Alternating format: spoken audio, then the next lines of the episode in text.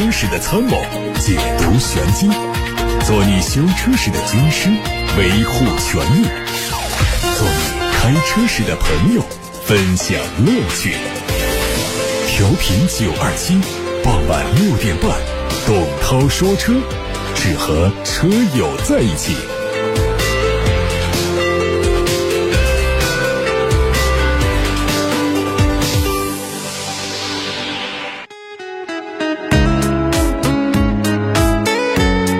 各位晚上好，我是董涛，欢迎听我说车。我们先关注汽车资讯，稍后回答大家的选车用车提问。乘联会刚刚发布了四月份新能源乘用车厂家批发销量的快讯。从发布的榜单看呢，比亚迪以二十点九四万辆的成绩继续稳居榜首，特斯拉以七点五八万辆排第二，爱安则以四点一万辆的销量排在第三名。乘联会分析认为，四月份全国新能源乘用车市场回归平稳，价格战热度逐渐消退，消费者恢复理性消费，观望情绪得以缓解。前期压抑需求有所释放。乘联会综合预估，四月份新能源乘用车厂家批发量为六十万辆，环比基本持平，同比增长百分之一百一十四。预计一至四月全国乘用车厂商新能源批发两百一十万辆，同比增长百分之四十三。考虑到四月份的工作日偏短因素，因此四月销量与三月份的六十一点七万辆基本持平，已经是很好的表现。乘联会预测，今年国内狭义乘用车销量为两千三百五十万辆，新能源乘用车的销量为八百五十万辆，年度新能源渗透透率有可能达到百分之三十六。目前运行状态和预测基本是吻合的。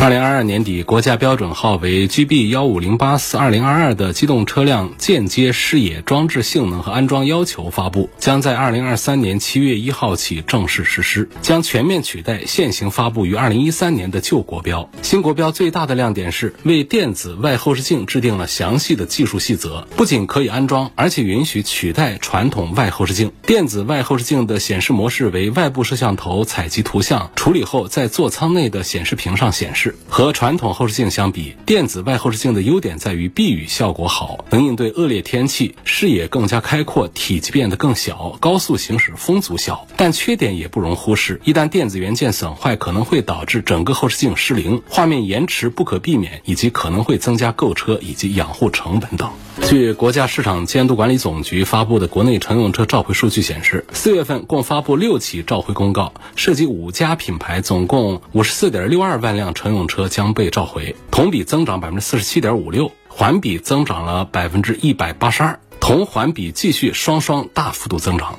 四月份乘用车召回数量激增，主要来自于奔驰和本田的贡献，两大品牌都召回了超过二十五万辆乘用车，总共召回了五十四万辆，占到当月召回总量的百分之九十九。依维柯。沃尔沃、宾利各自召回了四千五百三十二辆、两千一百五十八辆和一百二十辆，合计召回占比只有总量的百分之一点二五。从召回原因看，分别是电气系统、车身及内饰、发动机。其中，本田因为 EDR 记录报告不完整问题发布的召回活动，成为当月最大规模的单次召回。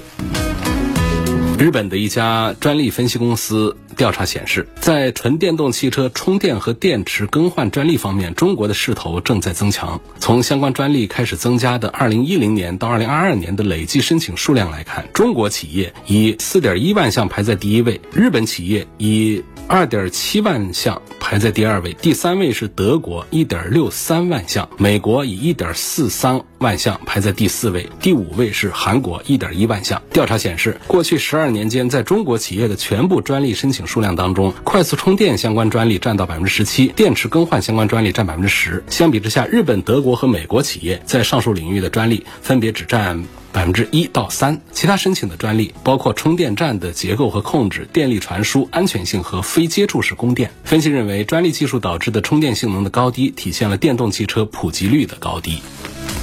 再来关注今年一季度全球电动汽车的销量情况。据韩国一家市场调研机构数据显示，一季度全球电动汽车含纯电和插混交付总量为两百七十万辆，同比增长了百分之三十。从厂商交付量排名看，比亚迪以五十七万辆的销量排名第一，同比增长了百分之九十七。其次是特斯拉和上汽集团，销量分别为四十二万辆和十九万辆，同比分别上涨了百分之三十六和百分之十三。从市场占有率看，在列出的十家厂商当中，只有比亚迪、特斯拉和吉利三家的市场占有率同比有上涨。从区域划分，中国地区仍然排在全球电动汽车销量第一，期内销售总量为一百五十二万辆，市场占有率达到了百分之五十六。欧洲和北美地区分别位居第二和第三位，销量分别是六十五万辆和三十五万辆，市场占有率分别是百分之二十四和百分之十三。值得一提的是，中国市场新能源汽车产销已经连续八年位居全球第一。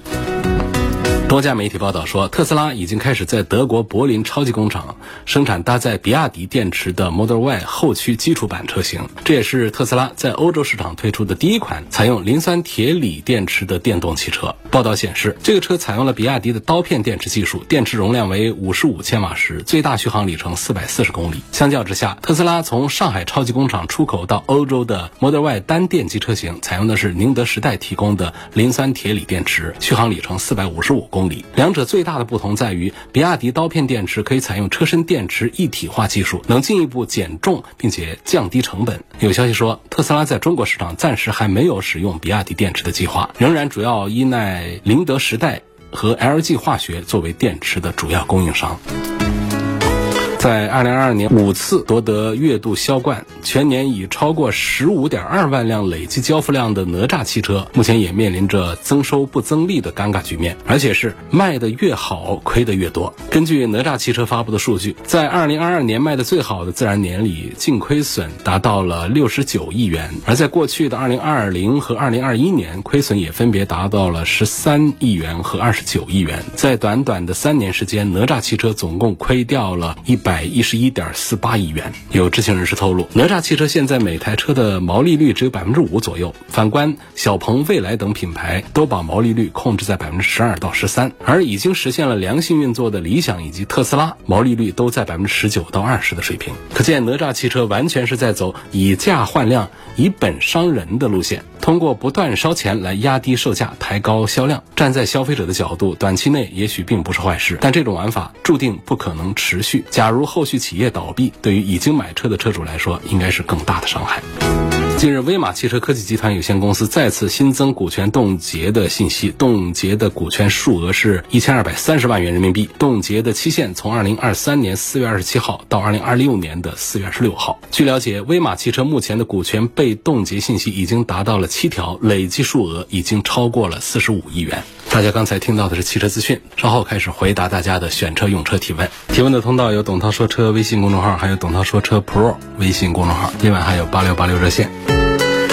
首先看董涛说车微信公众号后台有个网友问：最近几天停车熄火之后呢，坐在驾驶室可以听到很清脆的冒泡声，然后打开引擎盖后啊，发现是冷却液在冒泡，主要是之前没有，最近几天才出现的。想问问这是什么个原因？这个恐怕就是气缸垫损坏了，水管和油道连通，导致防冻液和机油呢在发动机缸体上，然后防冻液混了机油，出现变色，在气缸压力的作用下呢进到。水道里，在防冻液循环的工作当中，就会出现白沫。那么防冻液起泡沫，应该是这样的原因来造成的。如果是刚刚启动产生气泡的话呢，这种情况常见的是防冻液里头存在空气啊，防冻液进行循环工作的时候啊，把里面的空气排出，所以就冒泡。这种情况是正常的现象。问一下主持人。八年的车要不要上线？还是只需要领合格证标志就可以了？这八年的车是不需要上线做年检的。私家车的话啊，注册登记八年的私家车在第八年的时候不需要上线年检，但是需要向车管所申领电子检验合格标志。因为从二零二二年的十月一号开始，非营运私家车在第二年、第四年、第八年。都不需要上线检验，可以直接向公安交管部门申领检验标志。在第六、第十还有十年以上的，就需要到检验机构上线检验合格之后申领检验标志。三十万元买二手 SUV 是选坦克五百还是 BJ 九零？坦克五百呢，开一年亏十几万是有的。那不超过三十万能买下一辆来，还是很划算的。一手车主的损失是挺大的，二手车主你买个顶配的坦克五百定制版，那还是很划算。但是这个车的油耗还有它低速下的这种变速箱的顿挫呢，是让人恼火的。BJ 九零呢，这是库存车比较多，虽然说它是一个老版的 GLS，但是呢，它在市场上呢，其实销售情况一直不好，堆积了很多的库存车，然后在前两个月的时候，大量的往外释放，一阵子进入到市场当中。那么在之前呢，实际上市场流通的是并不多的。这车的主体品质呢，确实还是可以，就是老的奔驰的 GLS，那回来就换了保险杠，换了北汽的车标而已。所以如果我们能够接受它后期按照奔驰的 GLS 来做零部件和保养维修的话，这个成本是很高的。如果能够接受这个成本的话，买这个 BJ 九零还是划算的一件事儿。如果我们在二手市场上能够找到有车主很便宜的把这个 BJ 九零，因为它本身的低价的时候也就做到三十万，如果能够拿到的话呢，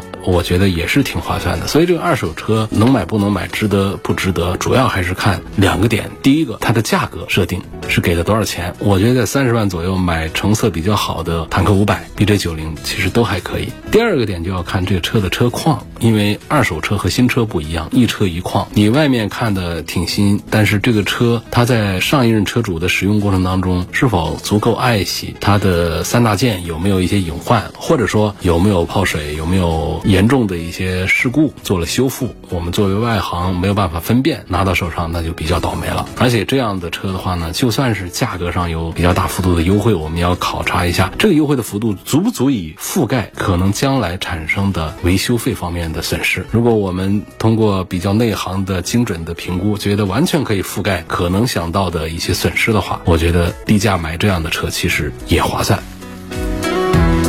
下面有一个提问说，我的车是名爵的木兰五二零纯电动车，就是续航五百二十公里。去年九月份买的第一批车主，目前开了将近五万公里。最近呢，充电呢只能充到五百一十二公里。我找 4S 店，4S 店说按照厂家说明呢，两年五万公里百分之十以内的衰减是正常的。问这个正常不正常？我觉得这个就算正常吧。电池的衰减呢，这是一个很正常的一个现象。它要看幅度的多少，从五百二十公里到只能充到五百一十二公里，这中间的数字其实差异是比较小的，而且还得再观察一下，就是它有可能还会有一个再回弹的，因为它是通过计算之后显示的一个充电的续航的里程，它根据各种条件来做了一个计算的。当然，主要还是依赖于我们这个电池现在目前的性能状态。但至于说四 S 店说的按照厂家说明两年五万公里百分之十以内的衰减，它如果厂家有这样的说明的话呢，也不违反相关的规定，相反来说还属于是做的比较规范。的做了这样的说明，就是我们在考虑买一个纯电动车的时候，跑个两年，跑个几万公里，有个一点点的这样的衰减，其实这个也恐怕都是我们要接受的，这是一个正常的。如果跑的公里数更大的话，往往会出现，比方说跑个十年八年的话，百分之二十的这样的衰减都是一个正常的现象。当然，在汽车行业来讲的话呢，往往会出现到了衰减百分之二十的时候，就要考虑换电池了。事实上，我们也可以继续让它衰减百分之三十，衰减百分之四十，只是公里数再短一些而已，都是可以正常跑。实际上，按照现在呢，已经这么多电动车卖到我们车友使用，真正的说把一个电池在我们这个私家车的一个用的范围之内，把它直接跑废了的这种情况，目前还没有出现这样的极端的情况。一般来说，像我们的十年几十万公里这样用下来的话呢，就现在的电池的这个衰减幅度，应该说不会有太大幅度的、太过分的。比方说，它围绕在百分之二十左右这样的衰减是比较多见，不会出现那种衰减到让我们车没有办法出门，必须得花很贵的费用来换电池。而且这是目前的一个结论。那随着我们电池的研发的技术、生产技术一天比一天的提升先进的话，到十年之后，我们这整个电池这方面的保障应该会比现在要做得更更好一些。来自董涛说车微信公众号后台的问题。有网友说，领跑 C 幺幺纯电值不值得入手？希望评价一下这个车的各个方面啊，被它的颜值、空间和配置都给吸引住了。首先向大家介绍一下领跑汽车，它是浙江的一家企业。这个企业呢，一直还是比较坚持核心技术自主研发的，包括它的智能动力啊，还智能网联呐、智能驾驶啊这几个方面都是自己，所以它是拥有智能电动汽车比较完整的自主研发能力，以及掌握核心技术的这个一个整体的。厂家。至于说这个车子 C 幺幺呢，是属于它卖的比较好的一个产品。我们先说它的一些不足，就是它从性价比上来看呢，它是有竞争力的。同价位下，你很难找到这么大个子的、这么长的续航的、这么多科技配置的一个纯电动 SUV。但是它带来的问题就是，想要做到这些参数比较好看、价格比较便宜呢，它必定会在一些方面省成本。所以这就引发了 C 幺幺有一些质量问题的集中爆发的一些报道，反映比较多的就是用段时间之后，车机系统的卡顿呐、什么死机黑屏这样的。另外像天窗漏水呀、充电盖打不开呀、摄像头卡了呀、对外放电故障啊，还有方向盘跑偏呢等等这样的问题，都是听到用户们反映比较多的。总之呢，就是它大毛病是没有，所以结合产品质量和用户反馈的问题呢，再回到它的保值率不高的这个问题上，所以还是存在一些联系的。我们再说一下它值得推荐的一些地方，就是刚才已经说了，领跑 C 幺幺呢，差不多是同价位你能买到的尺寸最大的中型 SUV，它的轴距超过两米九，车长超过四米七，而且用五座的布局的话，它可以得到很宽敞的乘坐体验。另外呢，其他方面的表现也都比较均衡，比如说它的入门版就有五百一十公里的续航，最大两百千瓦的电机，零百加速时间七秒九，这都完全够用。配置方面也差不多把主流科技配置都拉满了，什么 L2 级别的驾驶辅助啊，三百六十度全景影像、自动泊车、变道辅助等等，然后全车三十个感知元件也都都可以满足日常的驾驶辅助，包括后续的 OTA 升级，这包括在我们能够看到的方面，智能座舱方面配了三块屏啊，这个方向盘后边一块，中控台中间大块，然后在副驾驶的面前还有一块，科技感很足。虽然我们都知道这三块屏的采购成本是很低的，但是呢，从这个屏幕显示的这些内容、这些信息来看，我们消费者所得到的就是车内的娱乐空间是更加的有吸引力了。它的这个副驾驶的这个屏呢，在这个影音体验上的表现还是很不错。另外还有实景导航啊、语音控制啊、面部识别啊、车联网等等。你想它的价位是多少？十几万起，二十万左右的售价来说，对于追求性价比的用户来说，那是相当有吸引力的。奔驰的车有一些什么通病啊？奔驰的车像什么启动异响、冷车启动的发动机的异响啊、燃油泵的一些问题啊，包括四轮定位的一些失准呢。但是我觉得千万不能这么说啊，因为这样说了以后，大家觉得这是一个烂车。你要对比其他的产品的话呢，每一个产品都有自己的一些问题和缺点。你像宝马，像宝马的这个发动机的漏油。漏水、烧机油这问题，尤其是在 N 系列上的烧机油，包括在 B 四八的这个升级版上的这种烧机油的问题，包括在奥迪的车上也有一些相关的问题。所以，我们从一个品牌上来讲，就是我们笼统的讲他们的车出现过哪些比较多的毛病的话呢，那基本上就是说完之后，没有一个品牌的车值得买了，通通的都出现过毛病，而且出的毛病还不是一处两处，都比较多。所以，这就是为什么这个时代当电动车切换过来的时候，大家双手赞成，拥抱欢迎呢。电动车它整体的零部件少一些，它不像我我们燃油发动机，又是油啊、水呀、电呐、气呀，这各个方面有一样掉链子，有一个小零部件出问题的话，这车辆就表现出故障来。这个电动车它简单多了。一大块电池，然后呢，一个、两个或者三个或者四个电动机，然后就是一套电控系统，基本上把它的行驶单元就把它做完了。那么你后面你只需要控制好它的悬挂、转向啊这些方面的一些质量的水平，然后整车的这个钣金工艺啊、装配这方面没有大的问题，这个车出来的话，基本上让大家在使用的时候，它就是不会出现像油车那么多的。大公里数之后的这种烦恼，因为这个电车呢，它可以走很大的公里数，整个车的三电系统它不会出现很大程度的衰减，或者说很多的这种零部件的磨损呢，导致一些故障和问题。但是油车上就不一样，你像这个发动机的内部以及发动机的周边，涉及到很多厂家供应零部件给到汽车的主机厂来安装组件，这当中涉及到有金属件，金属还有各种材料的金属，然后还有非金属件，非金属件也是分好多，它们要耐受高温高压。压还有油这样很多方面的东西，这又涉及到成本。你要把它做的特别的耐用，它的成本就得高。你要控制成本呢，它就得把这个相关的含量啊、一些成分呢，就把它缩减一下。那么这个材料的这个水平就会降低，质量就会降低。材料的质量降低之后，这个零部件它就容易在公里数大之后出故障。所以我们常常为什么讲一个二手车啥时候买，常常就说六七万公里作为一个坎儿，就是建议多买六七万公里以前的这种呢，这个车的状态会好一点点。但是呢。我又常常讲一个观点，就是讲呢，就是我们干脆买那种公里数再大一点的，比方说八万公里往后的不要太大。为什么呢？因为它该出问题的，它在八万公里左右的时候它就得出，出了之后它不能不处理啊。那我在接手这个二手车，我能看到，所以往往常见的就是什么呢？在六七万公里这个车出毛病，然后车主就花了一万两万的咔把各方面都修好了，修好了之后呢，心里对这个车就有点失望了，然后就一便宜把它给卖掉了。我们八万公里的时候拿到手的时候，实际上把它前面那些毛病都解决了，所以你还可以再开个八万十万公里，它才会再出那些毛病的。这不是对于我们的就下一任车主来说是一个好事吗？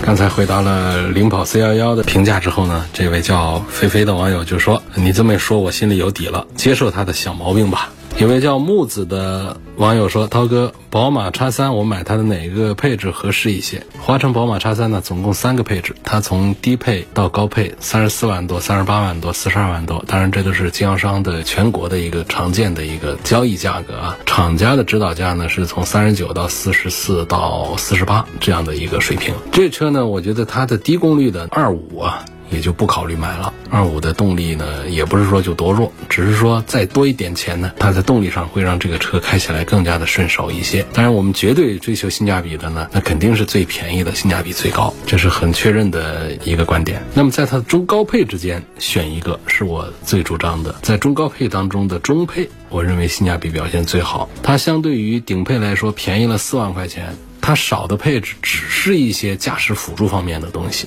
什么车道偏离预警啊、并线辅助啊、车道居中保持啊、道路标志的识别啊，我不知道多少人会对这些系统特别的依赖。很多开车开熟练之后呢，是比较反感这些东西来干扰我们驾驶的。就正常的我们依赖人的判断来开车，往往在安全系数方面会更高一些。就是如果我们的驾驶技术比较过硬、比较熟练的话，但是对于我们驾驶技术，不熟练的来说，你依赖这些系统的话呢，有一些情况下，它的事故仍然会发生。所以目前呢，以这个比亚迪的董事长还有其他的一些汽车界的大咖提出的观点为代表的，就是觉得企业们没必要专注于花很大的精力和投很多的资金来研究这个自动驾驶的技术。就这些东西呢，觉得从厂家的投入产出比上讲划不来。从我们车主的投入产出比上也都划不来，所以我往往呢就是在。什么电子稳定系统啊、主动刹车呀这样的一些配置方面呢，我会有一个底线要求。然后在安全气囊的个数方面呢，有一个底线的要求。在车身的结构刚性方面呢，也会有一些底线的要求。但是呢，就在于这个 L 二级别的这样的驾驶辅助这方面，我是觉得意思不太大。你像在这个宝马叉三上，它最低配也都带上了主动刹车、疲劳驾驶提示、前方碰撞预警，有了这几样东西，我觉得已经可以了。电子稳定系统啊，啊加上安全气囊的配合，加上整车的刚性也都没有问题。那这样的，我觉得这在安全上已经让人可以放心了。那么我们多花四五万块钱买什么并线辅助、车道偏离、车道保持、车道居中、道路交通标志识别，平时呢，第一用不上，用的时候呢，它对我们驾驶员还形成一些干扰，而且又不是说送给我的，还是我花钱买来的，我觉得就不划算了。其他的配置基本上啊，高配、低配都是很接近的，都是差不多的。包括音响系统，原车带的音响，在这个中配上，哈曼卡顿十二个喇叭也都是有的，顶配十六个喇叭，这中间的区别就很小了。但是你要跟这个最低配的比，这一万块钱差异啊，它就有了。最低配的它六个喇叭，而且是非哈曼卡顿的品牌的，这比到一块儿的话，这个性价比就划不来。所以我赞成华晨宝马叉三呢，买它的厂价四十四万多的那个中配。下面有个朋友要对比的是丰田的塞纳和别克的 GL 八。丰田塞纳、别克 GL 八，我觉得塞纳是比不过、干不过别克 GL 八。首先从销量上来讲的话呢，一直是别克 GL 八压着塞纳打。GL 八常见的就是每个月全国一万以上的销量，那塞纳呢在六千辆左右的一个水平，这是第一个。第二个呢，就是从